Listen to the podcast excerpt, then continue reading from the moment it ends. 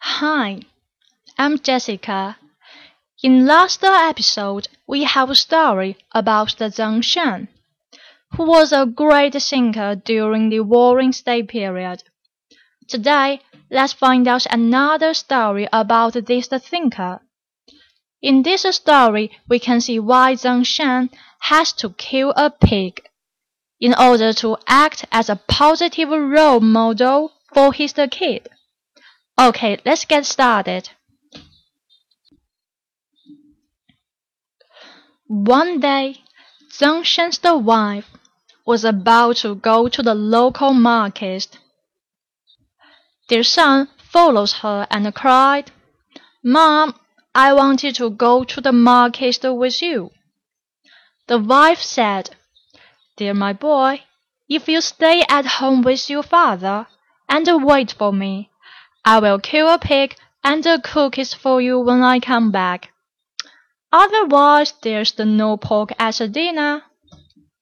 The son smiled brightly and followed his mother's words, waiting her at home.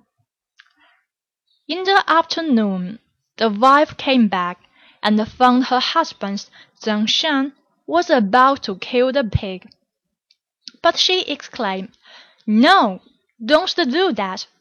Well, I wasn't serious about the killing the pig.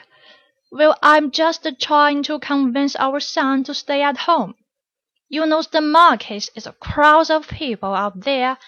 It is not safe. Zeng Shen replied, Oh, my wife, you are always the kind and the thoughtful. I understand. But today we have to kill the pig, which we have promised him. It is wrong to lie our kids. We are his role models. He learns from what we are and how we behave. The pig is beyond a dinner. It is a promise and a trust. Today if we are lied to him and don't kill the pig, we betrayed his trust. What's worse, he might believe that the lying is the right way to go. We are showing him how to cheat others. It isn't the right way to educate the kid. In no time, Shen kills the pig, and they make a good meal for their son. After we read this story, we understand why Shen has to kill the pig.